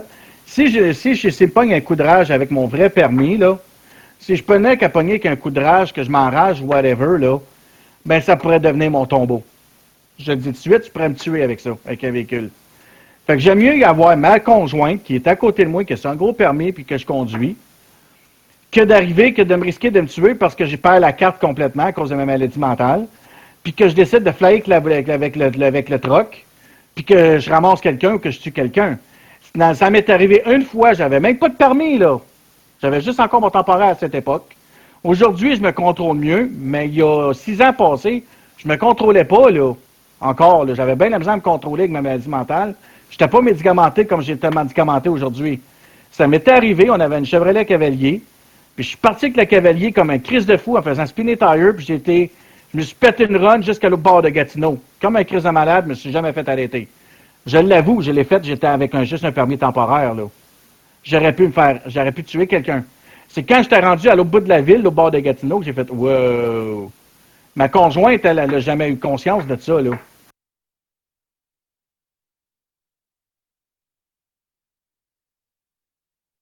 Fait que, tu sais, avec un permis temporaire, que ce soit n'importe qui, que son permis, whatever, c'est la responsabilité sur la route, peu importe. Les réglementations qu'ils mettent là, puis ils veulent mettre, pour les personnes qui ont un permis temporaire, ils veulent mettre la réglementation, pas le droit de conduire entre minuit et 6 heures du matin.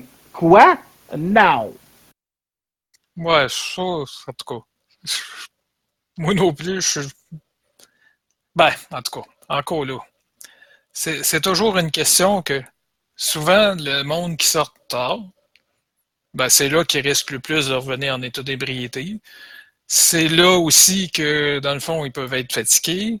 c'est là aussi que, dans le fond, euh, des fois, euh, même s'ils n'ont pas trop bu, ils étaient quand même sur le party avec le gang de chum, puis dans le fond, ils sont sur une espèce d'adrénaline, puis là, il n'y a pas de trafic, j'en profite, je vais courser, puis des choses comme ça. Fait qu'ils vont peut-être se permettre un peu plus de faire les fous quand il est tard comme ça. Fait que, d'un côté, je comprends que c'est probablement pour ça qu'ils ont mis cette réglementation-là. D'un autre côté, en tout cas, c'est toujours un peu... Euh, on essaie de mettre des réglementations pour éviter certains abus de certaines personnes, au, lieu peut-être des fois que d'essayer de responsabiliser, ces personnes-là. C'est ça, mais tu sais, euh, comme moi, par exemple, je trouve ça ridicule. Ça fait si. M'a dire, là, ma tête honnête, j'ai commencé à conduire en Ontario. J'ai conduit des tracteurs sur une ferme. J'ai commencé à conduire là. Après ça, j'ai, quand j'ai travaillé pendant plusieurs années avec un gars ici au bord au Québec, j'ai eu mon permis en Ontario, probatoire, je pouvais conduire seul. ils ont refusé, quand j'ai déménagé au Québec, ils ont refusé de me donner mon permis probatoire sous prétexte qu'il n'était pas valide parce qu'ils ne transféraient pas le permis probatoire à cette époque-là, en 2001. Donc aujourd'hui, ils le font, mais ils ne le faisaient pas à l'époque. Fait que là, j'étais bien, j'ai fait, manger donc de la menthe, fallait que je prenne le cours de conduite puis tout le kit. Ça m'a coûté 1500 pièces le total, j'ai fait de la menthe. Je conduis depuis des années. Puis en plus, ce que Québec n'enseigne pas dans les cours de conduite, j'ai même un cours de, dérapage. J'ai appris à faire des dérapages contrôlés sur de la glace, de la neige, puis des choses comme ça. J'ai appris ça en Ontario quand je demeurais en Ontario. J'ai même dit ça ici quand j'étais à la SAC pour avoir mon permis probatoire. Ben monsieur, c'est pas valide d'ici, là. Chris, je pourrais même vous en montrer si boire avec ce que j'ai appris. Les jeunes apprennent ça ici, ils apprennent même pas ça ici au Québec. Ah, oh, tu vas te montrer à tenir une voiture, faire tes stops, faire ci, faire ça dans un cours de conduite, faire tes lumières, apprendre un petit peu les codes de la route, mais sinon, tu n'apprends pas rien, là. Moi, j'ai appris bien plus, là. Il m'a amené dans une cour restée, puis il m'a appris à déraper en plein hiver, puis des choses dans même, là. Tu sais, veut dire, fait que je pourrais m'en montrer à du monde, là. J'en ai même de, de, de, de, ma gang, ben, comme toi, Stéphane. Je sais pas si tu étais là quand on était allé à, à la mine avec Claude ou, ou François était là, je sais plus qui. Euh, c'est moi qui étais là. Tu étais là. Si j'aurais pas eu mon cours de dérapage, là, on se serait tué, right? Il y a des bonnes chances que oui. Tu sais, mais si tu aurais aimé quelqu'un qui n'a pas eu jamais eu de cours de dérapage, il l'aurait sauté, la falaise. Mais moi, si j'étais capable de le ramener le maudit troc, là. À cause de. Tu sais, c'est illogique, là. Je pourrais m'en montrer avec un cours, même si j'ai mon temporaire des mains, je pourrais m'en montrer, je pourrais enseigner la conduite automobile, tu sais. Je suis plus, en plus, je suis, moins cowboy aujourd'hui à 38 ans que je l'étais à 36 ans ou à 35 ans. Avant, je roulais 120, 125, 130. Aujourd'hui, euh, OK, je me suis pas mal diminué 105, 110, tu sais. Ah ben ça, je pense que c'est le cas d'un peu tout le monde. Moi, je me souviens à l'époque, euh, après que j'ai commencé à travailler, j'avais changé mon vieux char à un moment donné pour un Mazda protégé, qui était quand même un petit char à caractère sportif. Et bon, je partais d'un vieux char euh, qui avait comme 85 chevaux de moteur, 80 ou 85, à 130 chevaux, avec un comportement assez agressif quand même, un Mazda protégé. Puis c'est ça, je roulais à 130 avec ça, je m'en apercevais même pas en fait. Regarde, Steph. Oui, j'ai roulé plus vite à cette époque-là. non, on l'a tout fait. Regarde, Stéphane, tu es la première exemple en une chose. Des, premières fois qu'on s'est connus, quand j'ai vu ta voiture, je l'ai trouvée super belle. J'aime pas vraiment Toyota, je suis pas très Toyota, mais je l'ai trouvé que c'était un très beau char. Puis en plus, c'est hybride. J'ai dit, je peux-tu l'essayer? Tu as dit non, je ne la laisse pas, je la prête pas à personne ou presque. Fait que tu me l'as dit que tu la prêtais pas à personne, tu ne laissais même pas la conduire. C'est quand est-ce que tu m'as laissé conduire la voiture? Ça fait des années qu'on se connaît. Tu me l'as fait conduire, tu m'as laissé conduire cet été, ta voiture. Ouais. tu as vu ma conduite automobile, t'as appris à connaître ma conduite aussi, là, tu sais.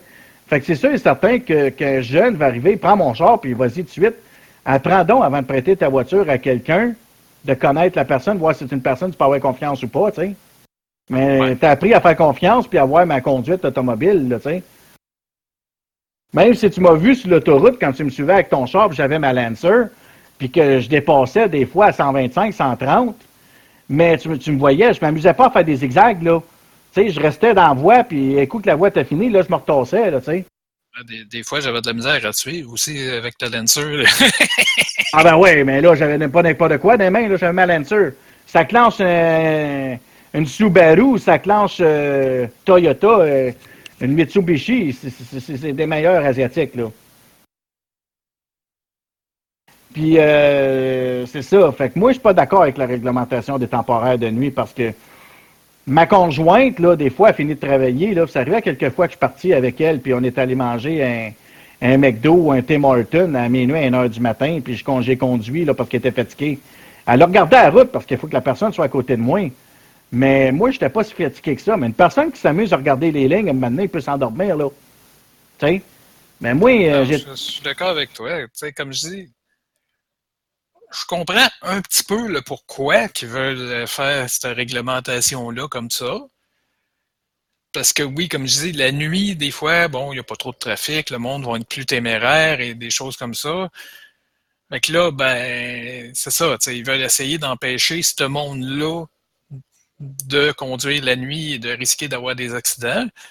Mais, tu sais, c'est-tu la bonne solution de dire on va pénaliser finalement tout le monde qui serait plus responsable aussi pour essayer d'empêcher que certains irresponsables soient irresponsables. ben, c'est ça. Mais moi, à ma tête, à moi, je trouve ça niaiseux qui ait fait ça parce que, regarde, je fais bien attention sur la route. Euh, je fais de plus attention possible. Euh, je m'organise pour. Euh, puis, je pas, puis même des fois, là, le monde me dit Pat, c'est 50. Ouais, puis, je suis à 45. J'aime mieux toujours rouler plus bas quand je suis dans une ville que la vitesse permise parce que tu vois un ballon passer, tu sais pas s'il y a un enfant qui va sortir en arrière. Puis à 50 km heure, là, tu peux quand même écraser un enfant puis passer sur le corps. Moi, tant qu'à moi, là, la limite serait de 40 ou de 45 dans, dans, les villes. Dans les zones de 50, là, je la baisserais plus. Maintenant, dans les zones résidentielles, il y a plusieurs villes qui ont baissé justement à 40. Là. Ben même, je trouve que 40, des fois, mettons, regarde, prends mon VUS, là qui est plus pesant qu'un pick-up. Parce que c'est fermé, là. Tu sais, c'est tout plein tout le tour, c'est plus pesant. Fait que je roule à 40, puis à la dernière minute, un enfant me sort d'en face, là. Mes roues, ils vont y passer dessus, là. Oui, euh, là, il y a les zones de parc ou d'école aussi qui ont baissé à 30 même. Mais... Ah, ça, 30, je trouve que c'est une vitesse raisonnable parce que tu as un petit peu plus de temps. Puis aussi, une chose qui serait bon, ils ont commencé à faire ça à Buckingham, pas loin de chez nous. Ils ont, mis, ils ont commencé à plusieurs secteurs à mettre des dos down dans les rues pour ralentir la vitesse. Proche des écoles, entre autres, des, fois, des choses comme ça. Mais c'est pas un dos down petit, là, c'est juste une bosse quand même assez longue. Il faut que tu ralentisses pour monter la petite bosse pour descendre, tu comme pas le choix. Bon. Euh, tant que ça fait pas comme euh, il était arrivé quelques années, euh, il y avait eu un accident, je me rappelle plus où exactement à Montréal justement avec un dos down comme ça, parce que il y en a que le fun, c'était de stepper le, le, dos down. Fait que là, il y en a un justement qui avait steppé le dos down, mais il avait perdu le contrôle, puis il était allé frapper une petite fille qui était sur le terrain. Il était même pas dans la rue, là.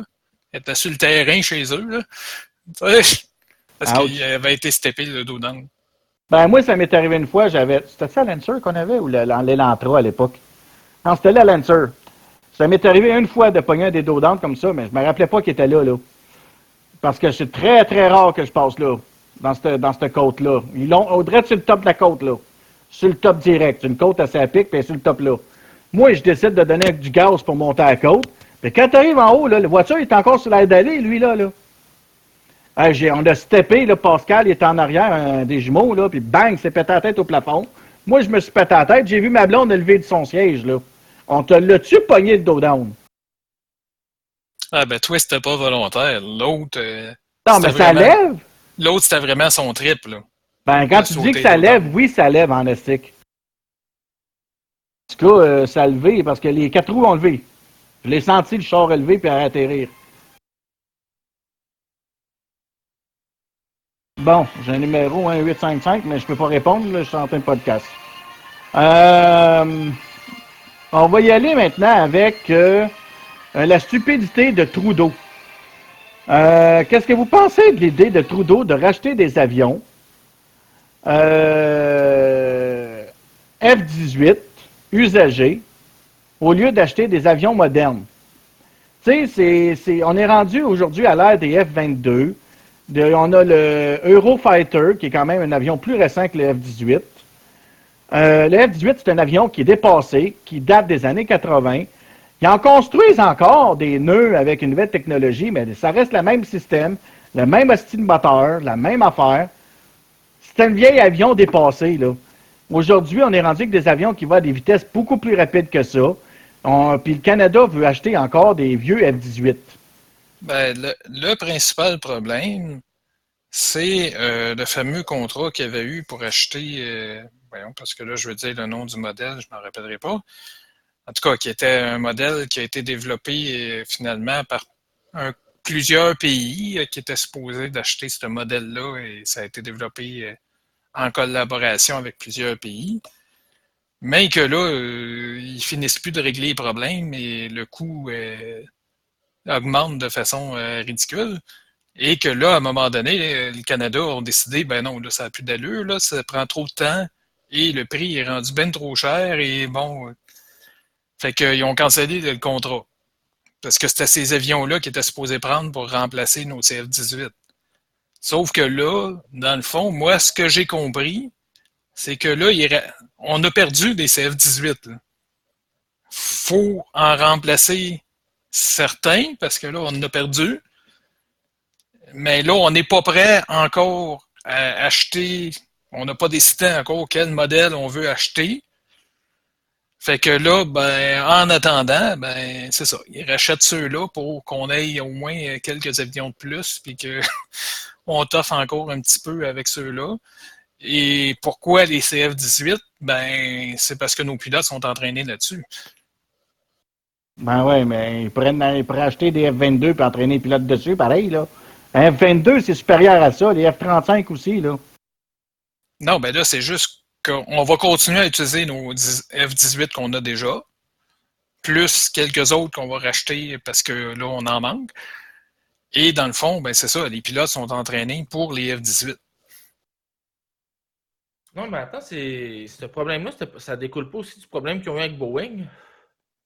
Moi, Ouais, en quelque ben, sorte, oui. Avec Boeing, c'était-tu euh, le... Avec Boeing, moi j'avais cru que c'était des F-18 qui rachetaient justement, là, peut-être. Non, c'était euh, F-22. Il me semble qu'il y avait un autre nom en arrière, là, ou en avant, là, peu importe. là. Mais non, ça découle avec euh, tout le problème qu'ils ont eu avec euh, Boeing puis, euh, puis, puis, puis, puis, Bombardier. Bombardier. Parce qu'il avait déjà passé une commande, puis pour péna- pénaliser Boeing en, en grande partie, ils ont annulé le contrat pour en appui à Bombardier. Moi, c'est ce que j'ai cru comprendre aux nouvelles. C'est possible. Mais c'est ça, c'était les F-35 qu'ils devaient acheter originalement. Puis que là, ben c'est ça, ça finit plus. Les F-35 qui ont encore des problèmes, ils n'arrivent pas à régler tous les problèmes.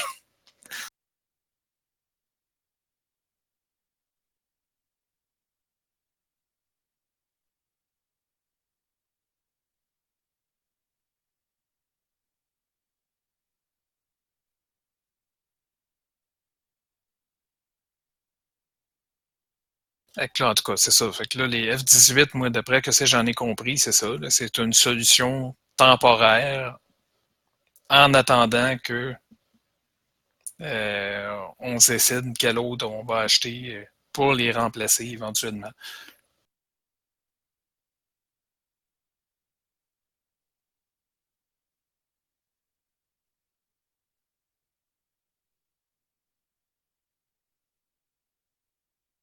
Ben, c'est ça, c'est quand même euh, touché un peu, mais je trouve que, que d'acheter des vieux avions dépassés, là, je trouve ça un peu niaiseux, là.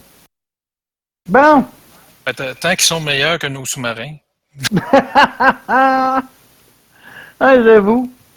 Bon, bon, bon, bon, bon. On va y aller. C'était quoi le dernier sujet, là? Je pense que c'était pas mal celui-là. Euh, non, il en reste un. Euh, Farming Simulator 2017. Euh, je voudrais inviter les gens qui ont le jeu Farming Simulator 2017 à, à nous rejoindre. On a un serveur qui existe. Euh, moi, je Euh. vais vous laisser euh, là-dessus parce que de toute façon, le sujet, je ne le connais pas de Farming Simulator et j'ai autre chose à faire. Fait que je vais vous dire euh, à la prochaine. Et ben, dans le fond, c'est le dernier podcast. Fait que je vais souhaiter à tout le monde euh, un joyeux Noël et une bonne année. Et on se revoit en janvier. Merci Stéphane. Steph. À la prochaine. Puis euh, c'est ça, comme que je disais, on a un serveur Farming Simulator modé. Euh, quand même intéressant. C'est euh, c'est des valeurs que Mike Way n'est pas là parce que lui, il en parlerait un petit peu plus que nous autres. Euh, T'es-tu là, Mike? Ah, il est là, mais il n'y a pas de son. Oui, je vous écoute depuis tantôt, je suis là. OK. Tu peux-tu nous parler un peu de ton serveur? Un peu de la map, un peu de ce qu'il faut faire dessus, ainsi de suite. C'est pas grave si c'est ta, ta première fois, si tu bégayes, c'est pas grave. Bon, ok. On va commencer par un début. Ben, pour faire simple et rapide, dans les premiers abords, c'est une map qui, a été développée par la communauté en fait de farming. Et cette map a plusieurs avantages comparés aux maps d'origine. Euh, sur cette map, on a un système d'économie qui est plus poussé, euh, avec euh, un système d'entreprise. Pour, donner, pour citer quelques exemples, il y a une entreprise de, Pepsi où ce que on doit produire les ressources pour l'alimenter, pour qu'elle produise euh, les bouteilles de Pepsi, par exemple. Oui, Euh, continue. ça, c'est- un exemple parmi tant. Euh, après ça, il y a tout euh, le système d'être fermier, donc qui est de, de s'occuper de, des champs, euh, qui est de, de- dans le fond de planter, de récolter, de semer, de travailler le sol. Euh, ensuite, il y a quoi? Il y a, il y a les animaux aussi, tout ce qui est euh, l'élevage. Il y a euh, le volet de forestier. Qu'est-ce qu'il y a d'autre? Après ça, il y a aussi des ressources personnalisées euh, qui est propre à la map, que- qui n'est pas retrouvable euh, en soi à, à l'extérieur de cette map. Allô? Euh, J'entends rien. C'est quoi ça? Bon, désolé tout le monde, il y a quelqu'un qui est rentré dans le canal. Euh, je vais faire pause quelques minutes. euh, Ben, comme je disais, il ça, il y a des ressources personnalisées à la map euh, qui sont rarement utilisées sur euh, d'autres maps qui pourraient être faites par la communauté. Euh, c'est quand même une map de, de haute qualité. Ensuite, ensuite, euh, J'ai une question. C'est-tu le genre de map, c'est-tu un genre de map où qu'on peut choisir le métier qu'on veut puis évoluer? C'est une map qui, est, euh, on va dire, qui donne la possibilité aux gens de, de faire leur délire. Euh, c'est comme euh, présentement, il y en a sur le serveur qui ont décidé de faire, par exemple, une entreprise de transport. Donc, euh, quelque, pour, pour- voilà. Puis, euh, ben, les- cette personne ben, s'occupe de transporter, par exemple, les, les récoltes euh, des champs euh, vers les, les lieux de traitement, par exemple euh, s'occupe de transporter la machinerie. Ça, il il y en a plusieurs, comme je disais plus tôt, il y a plusieurs délais qui peuvent être faits.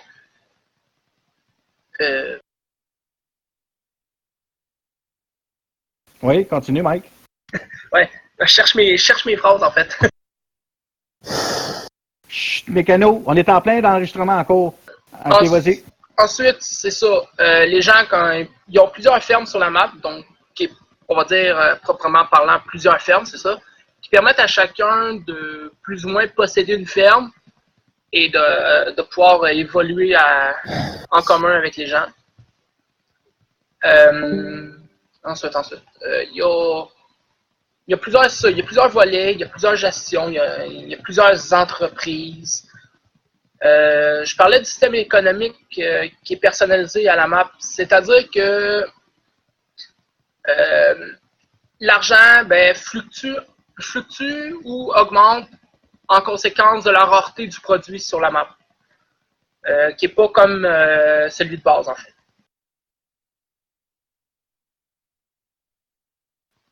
En gros, c'est pas mal ce que je pourrais dire. Il y a sûrement d'autres choses, mais ça ne me vient pas en tête présentement. OK. Euh, toi, tu fais quoi comme métier dedans? Ben, moi, je travaille avec une autre personne euh, sur la map, en fait, et euh, on, est, on fait la récolte, la production des produits des produits céréaliers, voilà. Pour utiliser le terme plus technique. mais en gros, on produit tout ce qui est, voyons, blé, orge, avoine, canne à sucre, il y en a plein. Il y en a tellement que je les ai pas tous, là. Euh, il y en a plusieurs. Euh,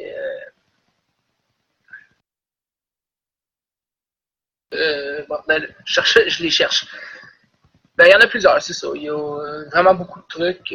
du maïs. il y en a vraiment beaucoup. C'est comme je dis, il n'y en a pas juste 3-4. Il y en a pas loin d'une douzaine de produits différents qui peuvent être cultivés. OK, je vois, OK. Donc, en gros, puis y a une limite de personnes sur le serveur? Ben, présentement, le serveur, il est accessible pour 6 personnes.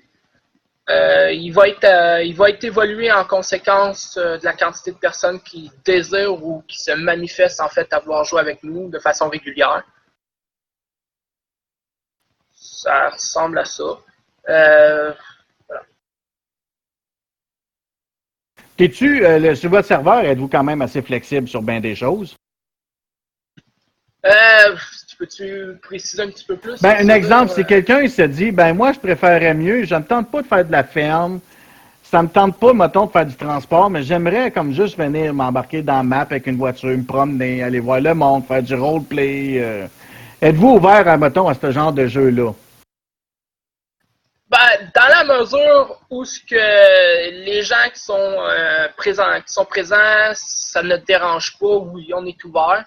Mais c'est sûr que si ça commence à venir, euh, genre je me promène, je rentre dans tout le monde, puis euh, je, me, je, me, je me fous littéralement des gens, mais ben là, oui, ça devient problématique à ce moment-là.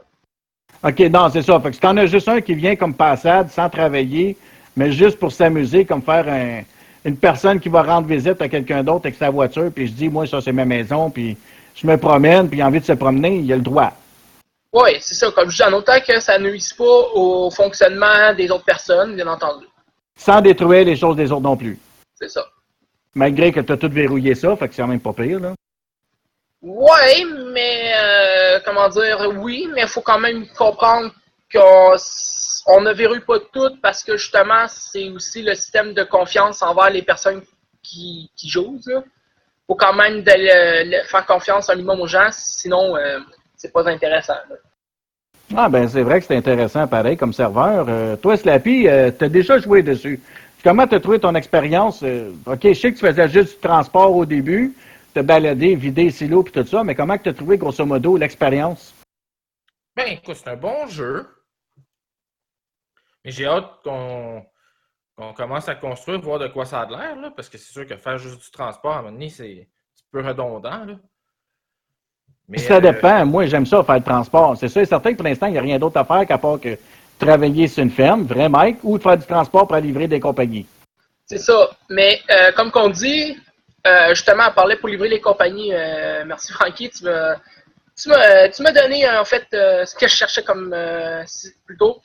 Euh, juste un exemple pour les compagnies. Euh, ben, en fait, quand on parlait des constructions, ben, il faut aller chercher les matériaux de construction qui sont euh, plus ou moins naturels, comme, le gravier, le sable, l'eau, l'acier si nécessaire, le bois, les, panneaux de bois, les, les comment ça, les, les voilà. tous ces trucs-là, en fait. il faut aller chercher les divers produits, les emmener à la zone de construction des entreprises, les déposer là, et l'entreprise évolue euh, tranquillement euh, lorsqu'elle a les, matériaux nécessaires pour euh, son évolution. As-tu d'autres choses là-dessus? De petits détails de plus que tu voudrais préciser? Ben, oui, en fait, nous, on a, nous, présentement, sur le serveur, on est quand même trois, quatre personnes de façon régulière. Euh, et en fait, euh, nous, on, évite de. Voilà un exemple. On évite de, de prendre des décisions seules. On les prend en commun, en fait, pour permettre euh, à, un peu à tout le monde de, de donner son point de vue.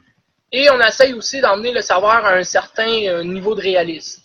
C'est-à-dire, pour expliquer un peu plus précis, c'est-à-dire, par exemple, comme les véhicules, ben, tu sais, ça ne se limite pas à faire euh, W S, là, euh, pour avancer, reculer. Tu sais, il y a quand même des interactions un peu plus euh, évoluées. Ben, comme l'autre jour, je me suis coincé dans la montagne. Il a fallu que tu me décoincer avec Voilà, par exemple. C'est ça, parce qu'il n'était pas capable de se décoincer, parce qu'il n'y avait plus les roues qui touchaient au sol, par exemple. Euh, Hey, J'ai pogné le coin trop vite, puis j'ai coincé là avec le trailer. voilà, c'est un exemple euh, de, de trucs stupides qui arrivent, mais ça arrive. Euh, sais, euh, C'est quoi le nom du serveur? ben, pour le moment, je vais, je vais dire honnêtement, on ne l'a pas vraiment baptisé là, encore. Euh, mais sinon, pour le moment, euh, en frais de nom, il a donné euh, le Fun QC. Voilà, c'est pour dire qu'on est là pour s'amuser, puis on- en gros, c'est des Québécois qui jouent dessus. C'est un peu. présentement, c'est un peu comme ça que c'est monté. C'est le fun. Moi, Ah oui, oui, vas-y. excuse-moi. Puis euh, pour le moment, je, travaille moi, moi je fais aussi euh, pour ma personne en fait, euh, je fais aussi de la, personnalisation un petit peu des modes qu'on a sur le serveur. Parce que justement, on a beaucoup de modes, on a en moyenne une centaine, si je, si je m'abuse. C'est pas le chiffre exact, mais à peu près ça. Et en fait, je personnalise les modes, comme ça soit, ça peut être au niveau des prix. Ça peut être, par exemple, qu'il y a un mode qui a, a, un système d'interaction un petit peu plus poussé dessus. Et ça cause problème euh, pour certaines personnes. Ben, on va essayer de, je vais essayer de le modifier pour faire en sorte que ça satisfait à tout le monde. Fait que dans le fond, tu essaies que tout le monde y trouve son compte sans qu'il y ait de chiolage. Ouais, c'est ça, le plus possible. Des fois, je suis obligé de faire euh, ce qu'on appelle le, le veto, mais bon, euh, voilà. C'est rare que je. C'est- J'essaye le plus possible de satisfaire tout le monde, mais c'est Puis tu prends en compte les opinions des autres aussi, à ce que j'ai remarqué dernier, à un moment donné. Il y a un moment donné, tu as suggéré quelque chose, j'étais pas d'accord. Puis à un moment donné, je disais que moi, mon opinion, ça serait non. Puis là, après ça, tu as dit, bon, ben garde, on va faire d'autres choses. On va les louer à la place. Oui, là, ça tombe oui. intéressant.